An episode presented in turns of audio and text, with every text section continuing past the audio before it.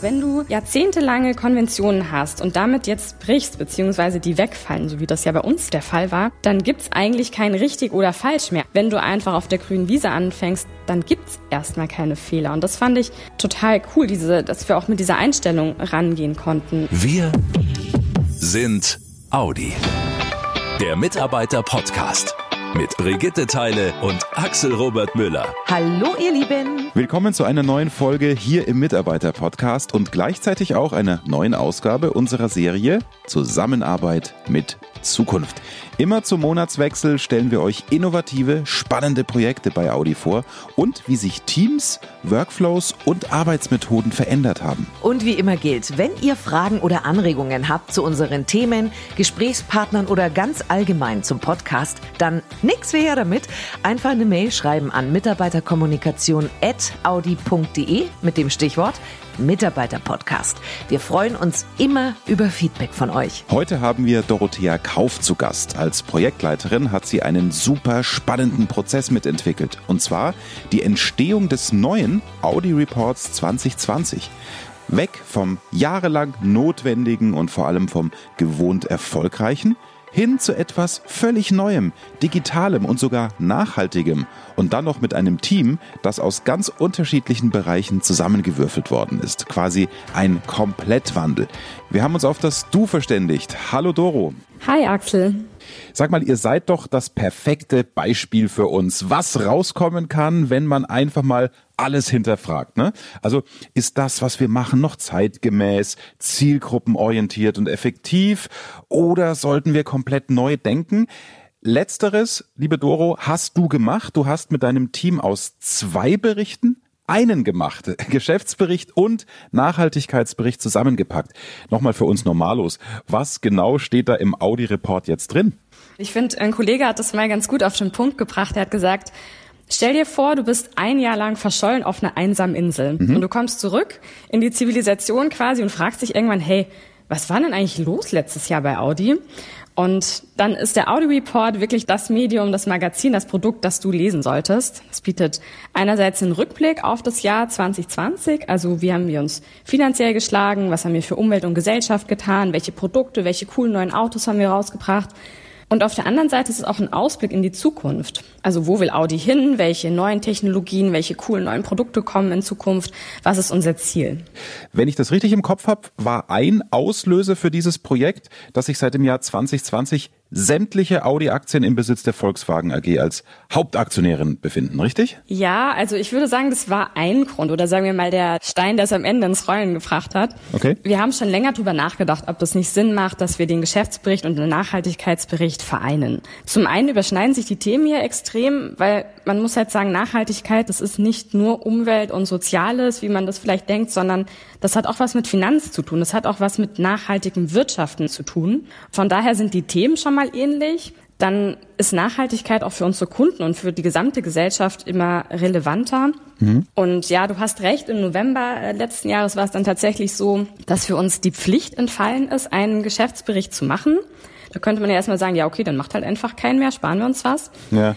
Aber das hat doch schon was damit zu tun, dass wir transparent bleiben wollen. Wir wollen ja weiterhin zeigen, wie wir uns finanziell aufgestellt haben, ähm, wie es bei Audi lief, was wir ausgeliefert haben, was wir produziert haben. Also sind ja auch trotzdem draußen noch Analysten, aber auch ähm, Journalisten, auch Mitarbeiter, auch Kunden oder zukünftige Bewerber, die das interessiert.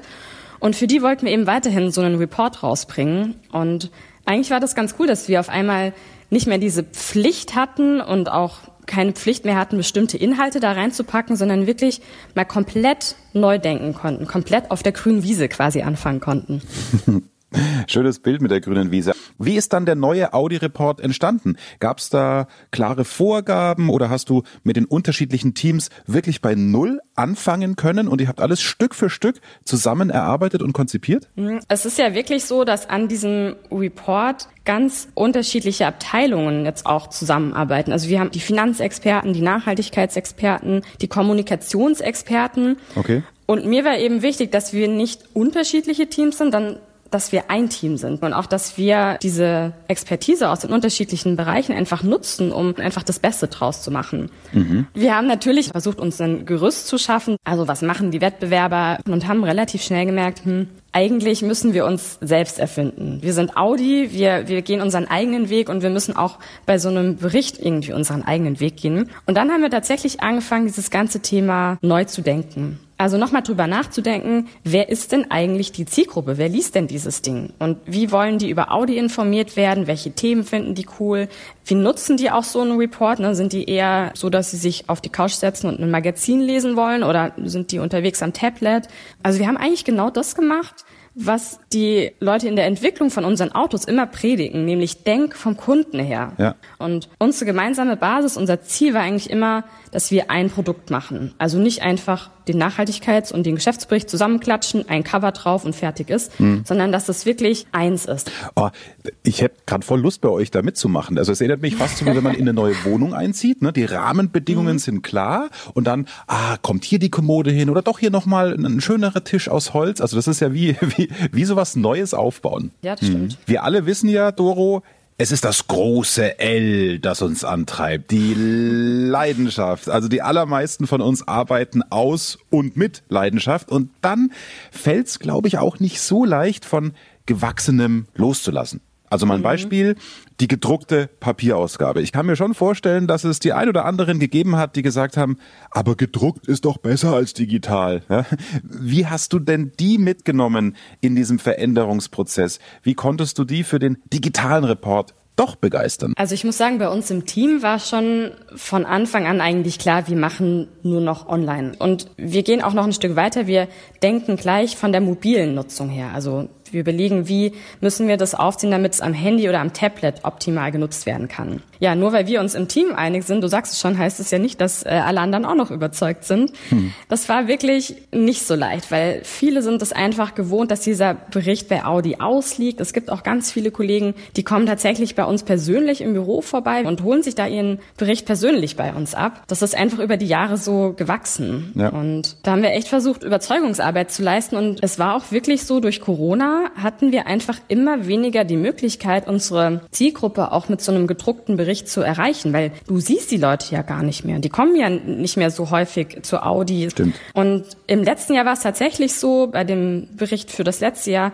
da haben wir den noch gedruckt und der kam an bei uns in den Paketen verpackt. Wir haben den aufgemacht und haben uns erstmal gefreut, ne, cool, das Ding ist da. Und quasi fast am selben Tag haben wir den Anruf bekommen, Leute, sorry, tut uns leid, aber die Jahrespressekonferenz, was eigentlich so ein großes Event ist, wo wir den Bericht immer verteilen, die findet dieses Jahr nur online statt. Mhm. Da haben wir einfach gemerkt, es ist vielleicht gar nicht mehr zeitgemäß, ähm, auf dieses Printprodukt zu setzen. Und man muss natürlich auch sagen, man spart einfach Ressourcen. Also man schont die Umwelt und man, ganz ehrlich, man spart auch einfach Budget. Das ist natürlich auch gerade im Finanzbereich Grund. Was man aber auch sagen muss, das Thema Emotionen ist unglaublich wichtig, wenn du was Neues machst. Du kannst einfach auch mit einem tollen Produkt überzeugen. Also alle Fakten mal beiseite, wenn dieses Ding einfach cool ist, wenn das ein schönes Layout hat, irgendwie die Leute überzeugt, dann sind alle Fakten erstmal hinfällig. Und ich fand es total schön. Wir haben kurz bevor der Bericht rauskam, wird der Bericht nochmal an die Leiter versendet. Und da haben wir auch natürlich viele klassische Printleser unter den ähm, Chefs. Ja. Und von einem kam eine ganz lange E-Mail zurück und ich dachte schon, oh je, was steht jetzt darin, was müssen wir alles ändern und machen wir doch wieder Print. Und da hat er sich einfach bedankt und fand es total cool und hat diese die Usability von dem Produkt, aber auch das Design gelobt. Und das fand ich unglaublich schön von so einem klassischen Leser, der tatsächlich sonst auf dem Sofa sitzt und sein Magazin durchblättert, ne, von jemandem das so zu hören. Oh ja, das tut gut. Du hast es schon gesagt, alles ist passiert, als Corona ganz viele ins Homeoffice verdonnert und gezwungen hat. Und ganz häufig kommt da ja auch, hey, kreativ arbeiten in virtuellen Meetings, oh, das ist zäh, das funktioniert nicht so gut.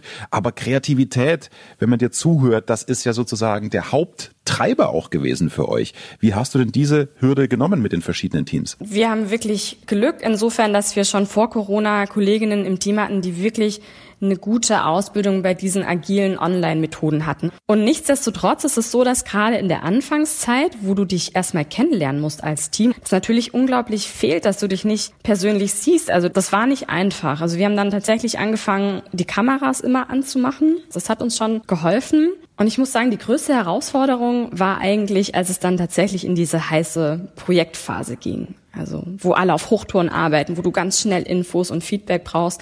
Und da muss ich sagen, habe ich oft auch das Büro vermisst, weil du kannst halt dich nicht mal schnell umdrehen zur Kollegin oder ans andere Ende vom Büro schreien, ich brauche mal schnell das. Ja. Da sind dann die Online-Medien auch ein bisschen ein Fluch, weil dann hast du natürlich Konferenzen, in denen du sitzt, Videokonferenzen, parallel poppt dein Skype auf und dein E-Mail-Postfach läuft über und nebenbei klingelt auch noch das Handy. Und da hat es uns wirklich geholfen, dass wir Regeln aufgestellt haben. Also wir haben gesagt, wir konzentrieren uns auf bestimmte Kanäle. In dem Fall war das dann für Chats, zum Beispiel Skype. Und wenn wir uns extrem auf eine Sache konzentrieren müssen, dann ist es auch okay, alle Kanäle mal offline zu nehmen. Also so wie wenn du im Büro sitzt und in einen extra Raum gehst, die mal Zeit nimmst für dich, dich konzentrieren musst. Sehr gut. Und für den Notfall halt das Handy anlassen. Und ich glaube, so haben wir es geschafft, trotzdem noch kreativ zu sein, auch wenn wir uns nicht so persönlich sehen konnten. Doro, bevor wir gleich über das Ergebnis sprechen, den Audi Report 2020, lass uns noch einen letzten Punkt anschauen. Unsere Serie hier im Mitarbeiter-Podcast heißt ja Zusammenarbeit mit Zukunft. Und dein Beispiel wird ja nicht der einzige Fall sein, in dem Abteilungen oder Teams neu aufgestellt werden. Wann war bei dir der Punkt erreicht, an dem du gemerkt hast, jawohl, Jetzt sind wir alle eins. Jetzt laufen wir in die gleiche Richtung und jetzt fokussiert sich alles auf das neue Produkt und eben nicht mehr um die Orga-Struktur drumherum. Also der Punkt, den merkt man eigentlich immer ganz schön in der Sprache, die verwendet wird. Für mich war das klar, als es nur noch wir gab, als wir nur noch über uns gesprochen haben und nicht mehr über äh, das Team der Finanzexperten oder die Nachhaltigkeitsexperten, sondern wir. Und ja, das kam eigentlich spätestens äh, in dieser heißen Phase, die ich vorhin beschrieben habe. Da hat man bei uns gemerkt, das hat unglaublich geholfen, dass wir uns für diese, ich sag mal, Aufwärm- und Kennenlernphase so viel Zeit gelassen haben und so eine gemeinsame Basis hatten, auf die wir immer wieder zurückkehren konnten, auch wenn wir zwischendrin mal unterschiedlicher Meinung waren. Aber wir wollten immer das Gleiche und wir hatten dieses eine Ziel vor Augen. Neues ausprobieren und entwickeln heißt ja auch Fehler machen. Stichwort Fehlerkultur. Ähm, wie seid ihr denn damit umgegangen? Ich sehe das eigentlich so, Axel. Also wenn du jahrzehntelange Konventionen hast und damit jetzt brichst, beziehungsweise die wegfallen, so wie das ja bei uns der Fall war, dann gibt's eigentlich kein richtig oder falsch mehr. Wenn du einfach auf der grünen Wiese anfängst, dann gibt's erstmal keine Fehler. Und das fand ich total cool, diese, dass wir auch mit dieser Einstellung rangehen konnten. Mhm. Die Grundlage, ob das Produkt, ob unser Bericht am Ende gut oder nicht gut ist, das bildet für mich der Leser, also wie der Leser das findet. Ich finde, wir haben jetzt ein Produkt, hinter dem wir als Team zu 100 Prozent stehen. Und ja, wir veröffentlichen das jetzt im März und wir schauen einfach mal, wie das Feedback ist. Und wenn die ein oder andere Idee dann nicht ganz so angekommen ist, wie wir das erwartet hatten, dann machen wir es nächstes Jahr einfach ein bisschen anders. Deswegen finde ich, das hat nichts mit Fehlermachen zu tun oder mit Fehlerkultur. Das ist einfach eine Lernkultur für mich. Schön. Jetzt ist das Ergebnis fertig. Der Audi Report 2020. Keine Sorge, wir gehen den jetzt nicht Seite für Seite durch. Aber auf was seid ihr denn da jetzt besonders stolz? Sowohl in der neuen Zusammenarbeit, in der neuen Teamzusammenarbeit, als auch beim Produkt? Also in unserem Team bin ich besonders stolz auf den Mut, den wir bewiesen haben, weil es ist nicht leicht, uns immer wieder zurückzubesinnen, was wir immer schon gemacht haben, zählt nicht. Es zählt, was der Leser will und was den Leser interessiert. Wir haben tatsächlich geschafft, aus zwei Teilen, wie das ja früher war, aus zwei Berichten eben eins zu machen und einen stringenten Report von vorne bis hinten wirklich mit einem coolen Design, mit spannenden Geschichten zu schaffen. Also unter anderem zum neuen Audi e-tron GT oder auch, ja, wie Audi sich in Sachen Personal für die Zukunft aufstellt. Also ich glaube, da sind wirklich viele spannende Themen auch für die Mitarbeiter und gerade für die Mitarbeiter dabei. Ja, ich freue mich jetzt einfach total, was die Leser sagen, wenn wir am 18. März rauskommen. Auch besonders, was die Audianer sagen. Ich freue mich auf euer Feedback. Ist das nicht schön? Zu sehen oder jetzt in unserem Podcast zu hören, wie aus ein Dida ein Wir wird und dann auch noch am Ende ein Produkt zu haben, auf das alle stolz sind. So ist Zusammenarbeit mit Zukunft. Alte Zöpfe abschneiden, auch wenn es vielleicht am Anfang schwer fällt und dann auf zur grünen Wiese und neu denken. Daran werde ich übrigens jetzt immer denken, wenn ich eine grüne Wiese sehe, an das Interview mit Projektleiterin Dorothea Kauf und wie sie mit ihrem Team Geschäftsbericht und Nachhaltigkeitsbericht zusammengelegt hat. Und ihr habt's gehört, euer Feedback ist gefragt, nicht nur hier im Podcast, sondern auch was den digitalen Audi Report 2020 angeht. Am 18. März kommt er raus, gibt's dann auf audi.com oder übers Audi MyNet. Und auch das gehört zu einer Zusammenarbeit mit Zukunft, offen, ehrliches und faires Feedback geben, bitte.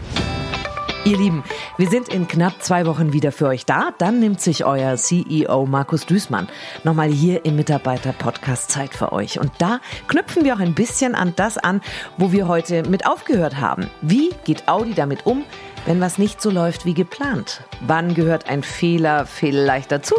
Und wo gibt's doch eine Grenze? Und natürlich mit die wichtigste Frage. Was wird das Jahr 2021 noch alles bringen? Für die vier Ringe? Und für euch. Hm, es bleibt also spannend hier im Mitarbeiter-Podcast. In diesem Sinne, bis in zwei Wochen, eine gute Zeit. Und passt gut auf euch auf. Macht's gut, ihr Lieben. Schnell informiert, an jedem Ort, zu jeder Zeit. Nehmt uns mit, egal wann, egal wie, egal wohin. Der Mitarbeiter-Podcast.